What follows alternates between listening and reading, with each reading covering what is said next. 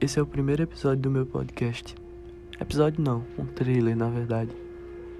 E se você quiser escutar, você vai escutar problemas de uma pessoa que está no ensino médio, tem problemas com relações afetivas, uma pessoa que erra constantemente,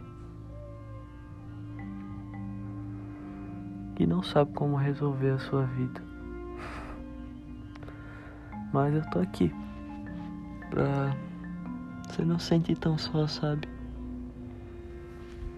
E é isso.